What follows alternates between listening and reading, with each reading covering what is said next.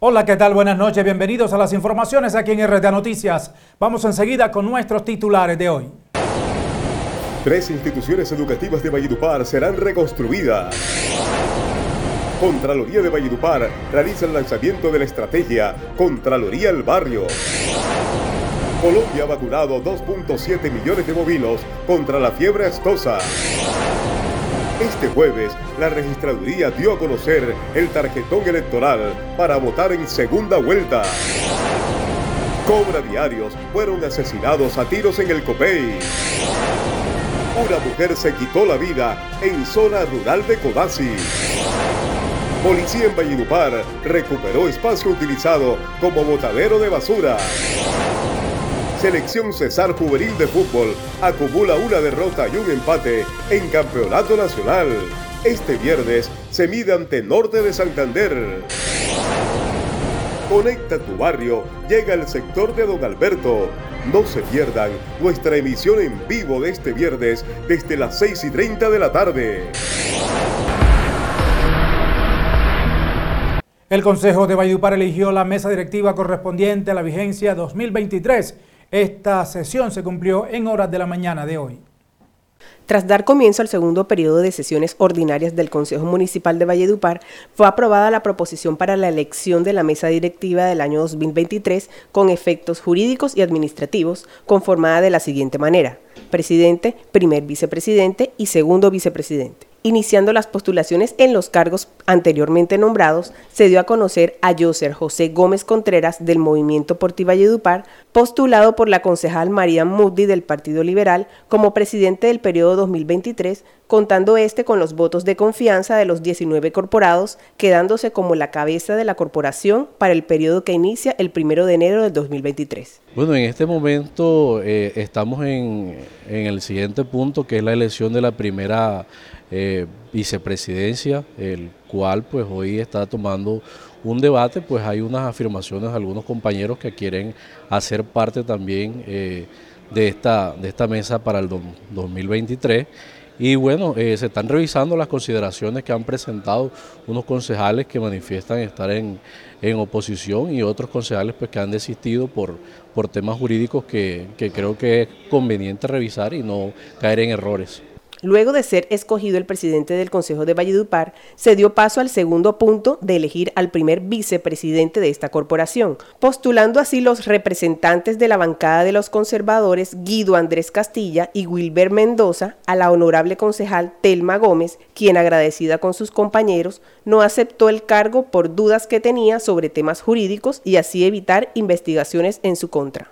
Por otro lado, la mañana de este jueves 2 de junio se dio a conocer que el Partido Alianza Verde, en cabeza de su representante en el Consejo, Jorge Luis Arzuaga Martínez, se declararon en oposición e independencia al gobierno municipal de Valledupar, encabezado por el alcalde Mello Castro, por medio de un correo electrónico reenviado a cada uno de los concejales. Por tal motivo, no se pudieron elegir los encargados para el puesto de primer y segundo vicepresidente 2023. Para ver si aplazamos de pronto eh, la elección de primer vicepresidente, toda vez que el concejal Jorge Luis Arzuaga acaba de presentar un documento donde él eh, quiere hacer parte al día de hoy de la oposición, pero bueno, sabemos que este documento que presentó carece de unas formalidades de ley, no lo hizo ante la registraduría, entonces al existir estas dudas jurídicas estamos viendo la posibilidad de que todos los concejales, todos los corporados tengan la suficiente claridad para poder así darle trámite al tema de la elección de primer vicepresidente. Finalmente, quedó aplazada la elección de los vicepresidentes 2023 debido a unas dudas jurídicas que asaltan a cada uno de los concejales que hacen parte de la corporación y esperan, una vez sean despejadas las mismas, se puedan conformar la mesa directiva para el siguiente periodo. Es tiempo para saludar a Eduardo Iván Retamoso Polo aquí en nuestra pantalla, la de RTA Noticias. Eduardo, buenas noches. Buenas noches, Ubaldo. Saludo cordial a usted, a todos nuestros televidentes. De inmediato comenzamos hablando de noticias judiciales en el municipio de El Copey, Cesar. Un ataque a balas dejó como saldo dos personas muertas y dos más heridas. La noche de este miércoles primero de junio, dos hombres que se encontraban en un restaurante en el municipio de El Copey fueron asesinados con arma de fuego se conoció que las víctimas fueron sorprendidas por dos sujetos en motocicleta que sin bajarse de este vehículo dispararon indiscriminadamente, dejando además dos personas heridas. Los occisos fueron identificados como Bilklin Carrillo Puerta y Edilberto Segundo Martínez Mendoza. Entre tanto, los heridos fueron Álvaro Daniel Castro Sánchez, de 17 años, estudiante de Contaduría Pública y quien trabaja en el restaurante como mesero. Fue remitido de urgencias a la clínica de Bosconia. La otra persona herida fue identificada como Silena Madarriaga de la Hoz, de 34 años de edad, también empleada del lugar. Cabe señalar que las autoridades municipales y fiscalía han identificado que esta localidad los homicidios estarían asociados al microtráfico de estupefacientes y la disputa de territorios entre los payencas y el clan del Golfo. Habitantes de la ciudad de la Confacesar están muy preocupados por la presencia de basuras en ese sector, igualmente porque vehículos pesados pasan por allí y han dañado la malla vial. Mañana estaremos desde Don Alberto en Conecta tu Barrio, un barrio muy cerca de la ciudad de la Confacesar. Vamos a analizar esta problemática mañana también.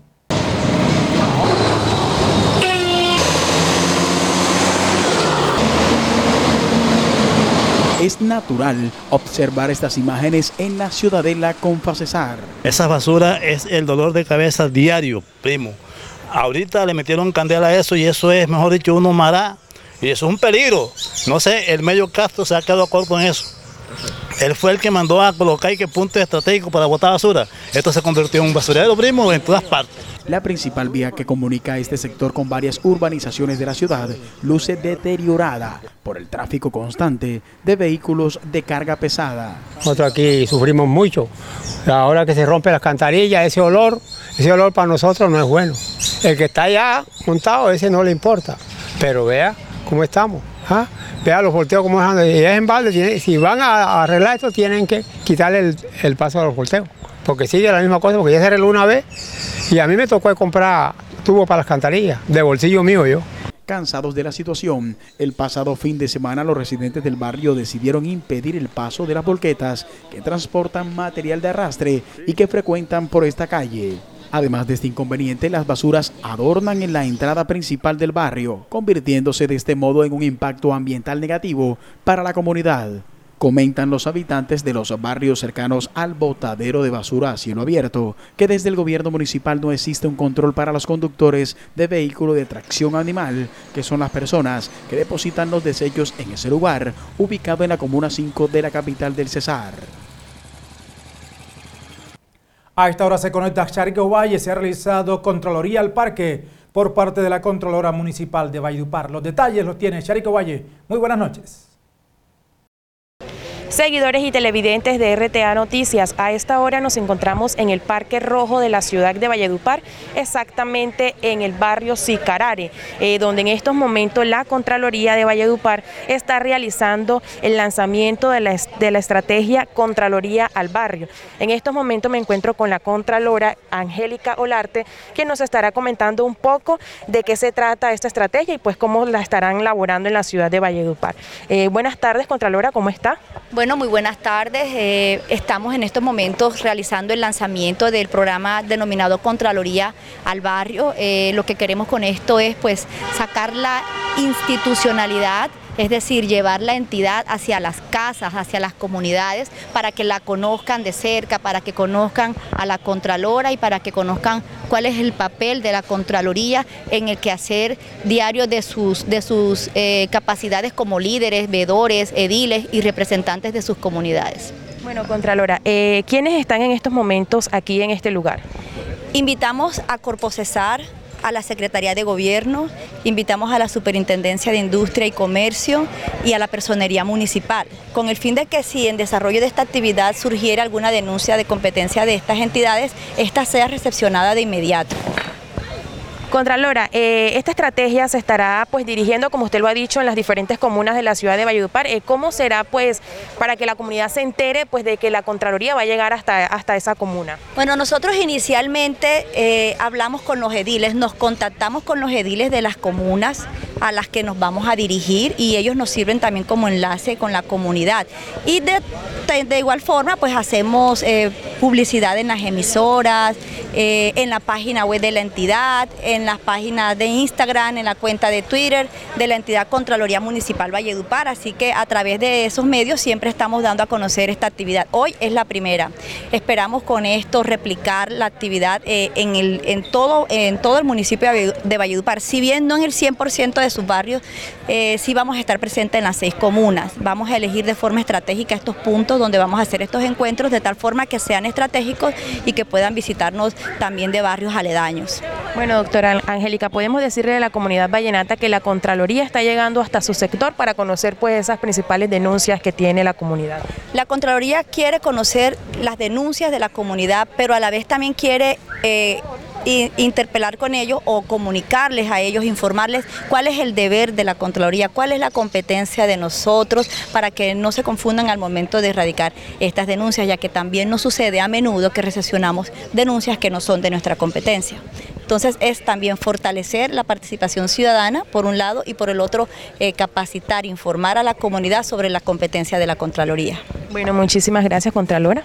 Siempre a la orden, muchas gracias. Bueno, y esto es todo lo que se vive aquí en el Parque Rojo del barrio Sicarare de la ciudad de Valledupar. Como bien sabemos, la Contraloría se estará pues dirigiendo hasta las diferentes comunas de la ciudad de Valledupar. Un equipo de RT Noticias estuvo en el barrio Divino Niño conociendo la problemática que se registra en esa zona de la ciudad. Este es el informe preparado por Eduardo Iván Retamoso Polo.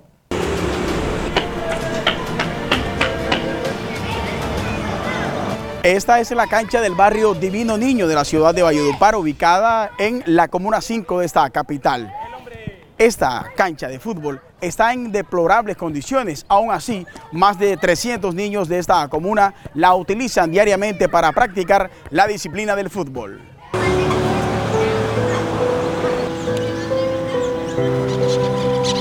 Nosotros nos hemos mantenido aquí entrenando la disciplina del fútbol en esta cancha, pero vemos que la cancha no está en óptimas condiciones, como en tiempos atrás sí lo estuvo. Sí, sabemos que ya la cancha cumplió un, un lapso de ciclo y tú sabes muy bien que esto es un tapete y tú sabes que esto necesita de unos mantenimientos y los mantenimientos ya cumplieron su ciclo.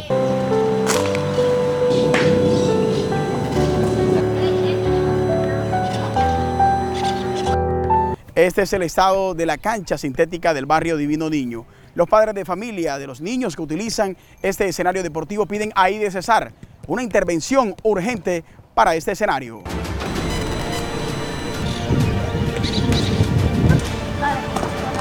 Que deberían de, de meterse más con las canchas, porque en realidad que en Valledupar son muchas las canchas que están en este estado y sobre todo las de nosotros que estamos acá y traemos a nuestros niños para que se recreen, aprendan sobre el fútbol. Tenemos un excelente profesor, tenemos unos excelentes profesores porque son varios que hay y necesitamos que en verdad los encargados, los entes de estas canchas del deporte, se pongan la mano en el corazón y, se fijen en qué estado están las canchas y cómo están practicando nuestros hijos. Bueno, la verdad que es lamentable que se esté utilizando de esta manera, pero realmente pues yo le veo coraje, digamos así, a los profesores que han venido y que han tenido todo el interés para que estos muchachos se puedan formar porque no solamente lo forman en la parte deportiva, sino también en la parte humana.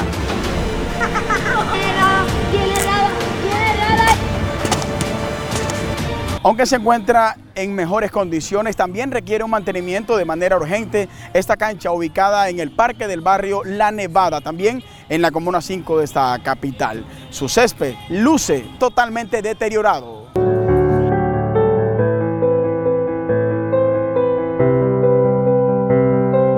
Lo que pasa es que aquí falta de monitoreo y de vigilancia y de todo, porque mire cómo está ese, esos escenarios aquí, todo dañado, mire.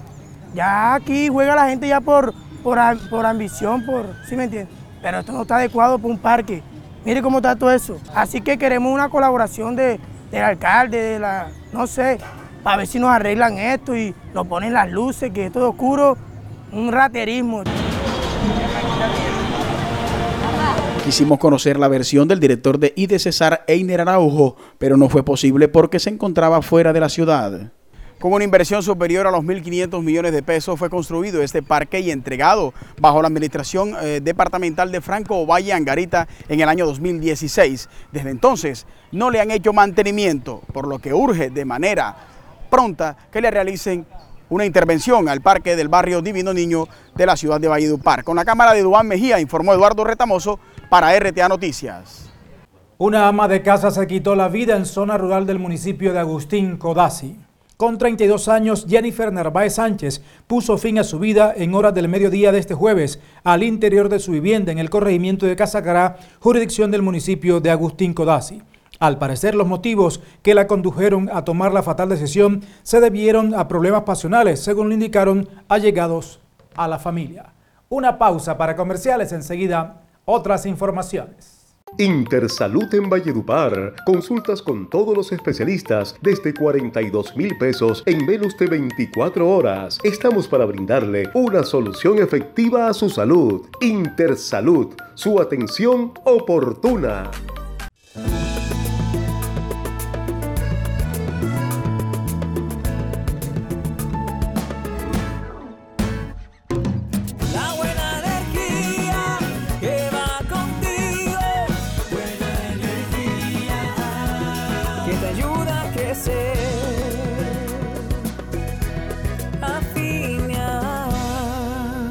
Afinia, la buena energía va contigo. El ICBC es una institución que marca la diferencia. Cardiología clínica, cardiología intervencionista, programa de cirugía cardiovascular. Somos el Instituto Cardiovascular del Cesar.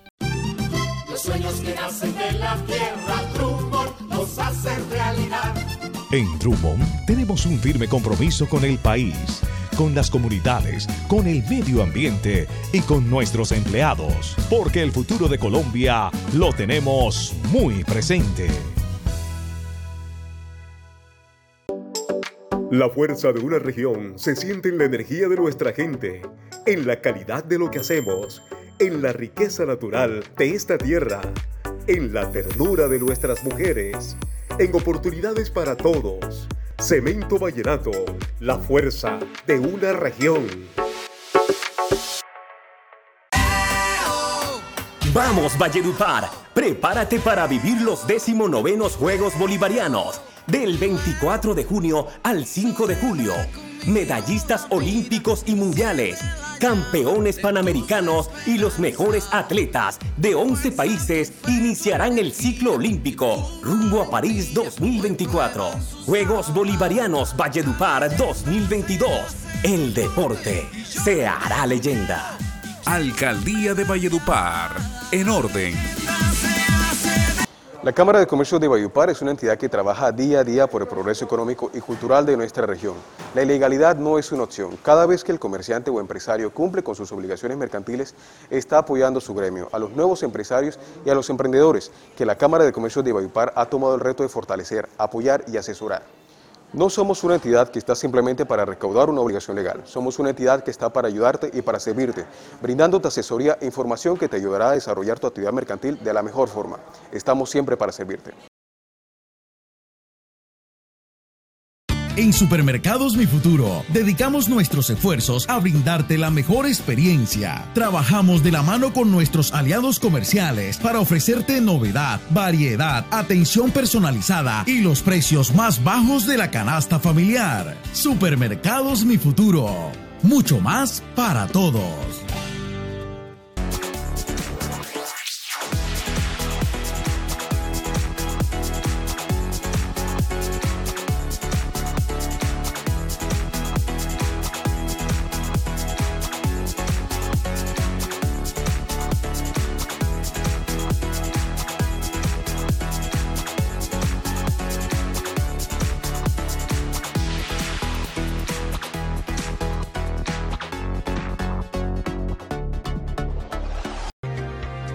Cesar trabaja diariamente por el fortalecimiento de la educación pública, preparando a las nuevas generaciones de cesarenses. Gracias a nuestros docentes. Cesar vela por la defensa de los docentes. Renovar tu hogar es muy sencillo. Participa en nuestros sorteos y gana bonos por 2 millones de pesos. Renueva tus espacios aquí en Easy Mayales Tendencia 2022. Elementos tierra, serenidad agua y tendencia aire. Aplican términos y condiciones. Mayales Plaza te da mucho más.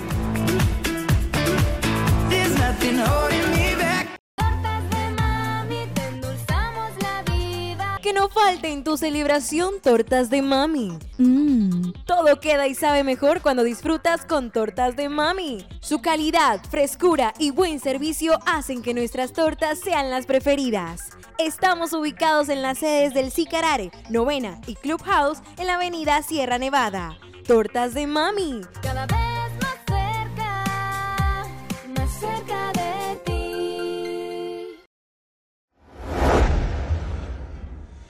La policía en el departamento del Cesar recuperó espacio que era utilizado como botadero de basura en el barrio 12 de octubre de esta capital.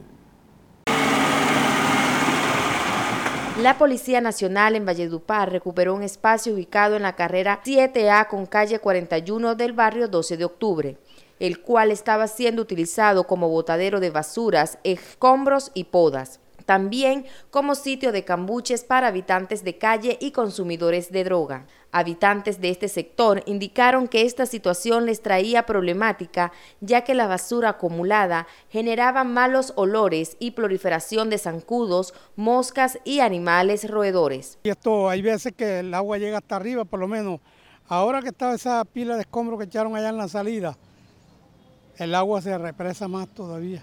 Y uno le dice a ellos allá que controlen por allá, porque por allá es donde meten carromula también con escombros. Y ellos dicen que ellos no van a perder su vida con un chirrete porque están sacándole machete. Sin embargo, sostienen que esta es una situación que se presenta por la falta de cultura ciudadana, por lo que le hacen un llamado a las personas para que no sigan arrojando basuras en este lugar. Al mismo tiempo, agradecieron a la Policía Nacional la labor realizada. Muy agradecida por la que han hecho ellos, han venido y han, me han colaborado bastante. Vamos a ver hasta cuándo nos va a durar esto acá, porque por parte de alcaldía de eso no hemos podido lograr nada de eso. Por su parte, el comandante de la estación de policía en Valledupar, Mayor Elkin Peñalosa, sostuvo que este fue un trabajo articulado con la comunidad. Que la comunidad se apropie también de estos lugares que generan eh, inseguridad, lógicamente apoyados por su Policía Nacional. Vamos a estar aquí haciendo actividades de control, de identificación para evitar que nuevamente eh, la delincuencia o otras personas se tomen estos lugares. En este sentido, tanto los en este sentido, tanto las autoridades como los habitantes de este sector de la capital del Cesar le hicieron un llamado a la ciudadanía para que este espacio se mantenga limpio, ya que en temporada de lluvia la acumulación de basura agrava la situación, por ello debe permanecer despejado. Tres instituciones educativas de la ciudad de Valledupar serán reconstruidas, un macro proyecto que beneficiará a más de 3.000 alumnos de esta capital. Después de un concurso de funcionarios públicos de diferentes sectoriales entre las instituciones educativas, la Alcaldía de Valledupar y la Gobernación del Cesar, tres instituciones del departamento serán reconstruidas con un gran pulmón verde de bosque tropical seco en Valledupar. Con este proyecto se beneficiarán 5.005 estudiantes y cerca de 180 profesores y directivos docentes de las instituciones educativas CA Simón Bolívar, el Instituto Técnico Pedro Castro Monsalvo y el Colegio Alfonso López Pumarejo. Con muchísima alegría, con muchísimo entusiasmo, toda la comunidad estamos felices porque era una deuda histórica que se tenía con el Colegio Alfonso López. Como usted puede ver, el Colegio Alfonso López tiene una buena construcción, pero eh, tenemos muy pocos espacios de recreación y con esta nueva construcción vamos a disfrutar de espacios amplios. Esta iniciativa cuenta con una inversión de 150.925 millones y hace parte del plan de infraestructura educativa de la gobernación del Cesar, en el que se les da participación a todos los municipios del departamento con cerca de 250 nuevas aulas, incluyendo ahora el sistema educativo certificado de Valledupar con cerca de 90 aulas de clases más. Lo principal en tema de infraestructura es el hacinamiento porque está construido una institución que alberga 1.100 alumnos en la mañana y 700 alumnos en la tarde en un área muy pequeña. Entonces ustedes se pueden dar cuenta que aquí hay una concentración de cemento y no hay áreas este, libres de recreación tierra, como decimos nosotros. No lo hay. Entonces, lo más agobiante aquí es en el momento del recreo, en el momento de la... porque no hay este, suficientes espacios. Cada una de las instituciones cuenta con un claustro educativo de tres pisos de altura con más de 60.100 metros cuadrados de intervención 30 aulas de clases por cada colegio, 3 aulas colectivas por cada uno, cafetería con cocina, comedor y una capacidad de 360 estudiantes, 6 baterías sanitarias regulares y un auditorio por colegio con capacidad para 250 estudiantes. Además, dos canchas multifuncionales con su mobiliario móvil por colegio, laboratorios de física, química, talleres de tecnología y salas de informática, salas de estudio, biblioteca, taller de todo esto adaptado a las necesidades de cada institución educativa. En lo corrido de este año, 2,7 millones de bovinos han sido vacunados en nuestro país contra la fiebre aftosa. Con el objetivo de proteger el estatus libre de aftosa con vacunación, la Federación Colombiana de Ganaderos FEDEGAN ha inmunizado a 2.740.132 bovinos y bufalinos contra esta enfermedad en el territorio nacional. Así lo indica el primer reporte estadístico del ciclo que adelanta FEDEGAN, el Fondo Nacional del Ganado, de manera conjunta con el Instituto Colombiano Agropecuario ICA. De acuerdo con los datos de la primera semana del ciclo, los 2,7 millones de bovinos que se han inoculado contra la fiebre aftosa se han protegido en 72.675 predios, que equivalen al 11,7% del total de las fincas dedicadas a la ganadería en todo el país. El ciclo, que inició el pasado 23 de mayo y culminará el 6 de julio de 2022, ha registrado una óptima gestión y ha funcionado de manera normal en todas las regiones, ya que la mayoría de los departamentos han mostrado un avance entre el 8 y el 12%.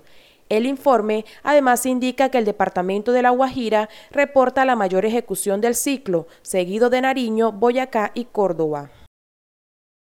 Se ha definido la tarjeta electoral que utilizarán los colombianos el próximo 19 de junio, cuando se cumpla la segunda vuelta presidencial. En las últimas horas, el registrador nacional Alexander Vega dio a conocer el orden en el que aparecerán los dos candidatos en el tarjetón para la segunda vuelta presidencial que se realizará el próximo 19 de junio. La Registraduría Nacional del Estado Civil también aseguró que la posesión de los candidatos respeta el orden en el que fueron seleccionados para primera vuelta, es decir, el orden del balotaje que se realizó para la primera jornada de comicios. En primer lugar, aparecerá el candidato Rodolfo Hernández con su fórmula vicepresidencial Marelen Castillo, seguido Gustavo Petro y su coequipera Francia Márquez. En tercer lugar estará la casilla de voto en blanco. Esta tarjeta electoral tiene el tamaño de media carta y está constituida por papel ecológico según la registraduría. Momento de hacer una pausa de comerciales en RTA Noticias. Ya regresamos con más información. Somos la respuesta.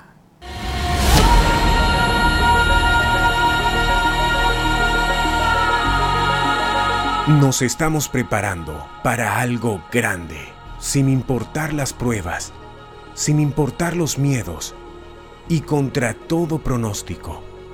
Corremos hacia la meta.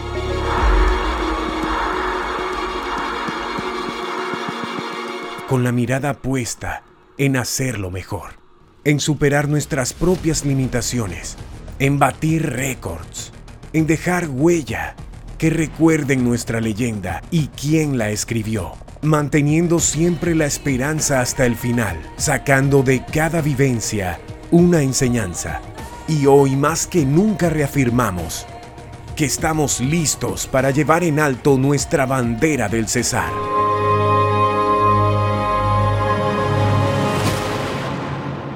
Hola, yo soy Ubaldo Naya Flores, presentador de RTA Noticias. Para mis eventos especiales, yo vengo aquí a Mr. Class, el punto de la elegancia para toda ocasión.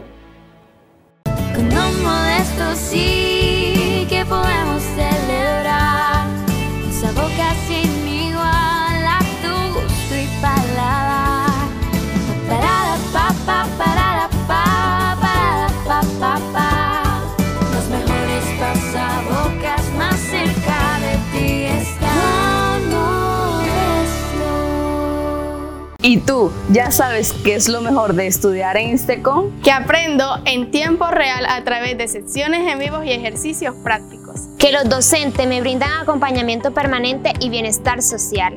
Además, contamos con una plataforma interactiva para el aprendizaje en casa. En Istecom participamos en seminarios y cursos complementarios sin pagar más.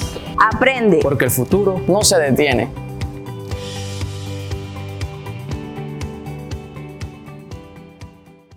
Última casa disponible en las Trinitarias, un proyecto de 40 viviendas de 270 metros cuadrados en la mejor urbanización de Valledupar.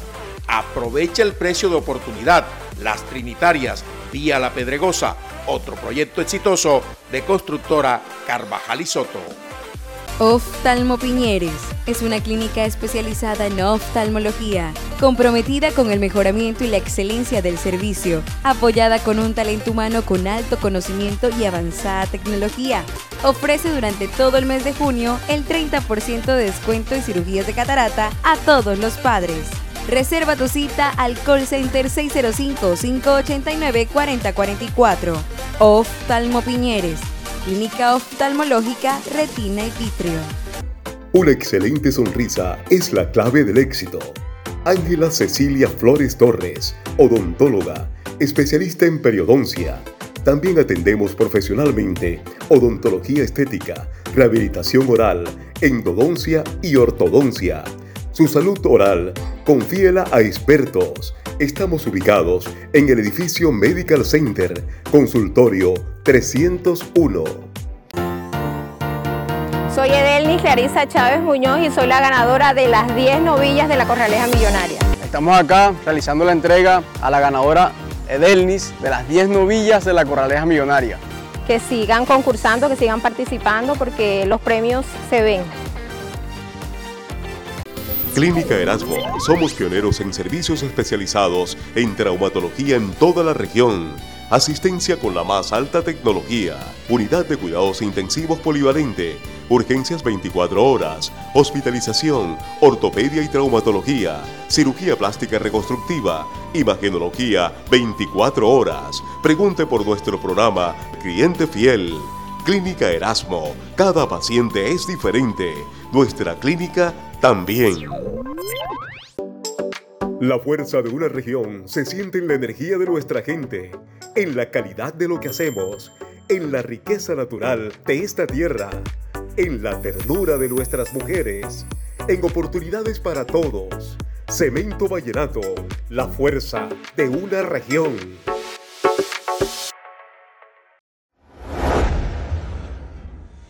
La selección Cesar de fútbol juvenil del departamento del Cesar acumula un empate y una derrota en el torneo que se disputa en Manizales. Este viernes jugará a partir de las 10 de la mañana ante su similar de Norte de Santander. Con marcador de 1 por 1 ante Caldas, la selección Cesar igualó en su segunda salida en el torneo nacional de fútbol categoría juvenil que se juega en la unidad deportiva Luis Fernando Montoya de la ciudad de Manizales. Los cesarenses iniciaron perdiendo el duelo ante el seleccionado local, pero el delantero Andrés Ortiz igualó el cotejo a los 40 minutos del segundo tiempo. Así las cosas, Cesar suma un punto y se ubica quinto en la tabla de posiciones que lideran Antioquia y Risaralda con seis puntos cada uno. Este jueves fue jornada de descanso, pero el viernes volverá a la acción la selección Cesar cuando se mida a Norte de Santander a partir de las 10 de la mañana. Cesar enfrentará el viernes a Norte de Santander, el sábado al combinado de Antioquia y cerrará su participación el lunes 6 de junio ante su similar de Magdalena.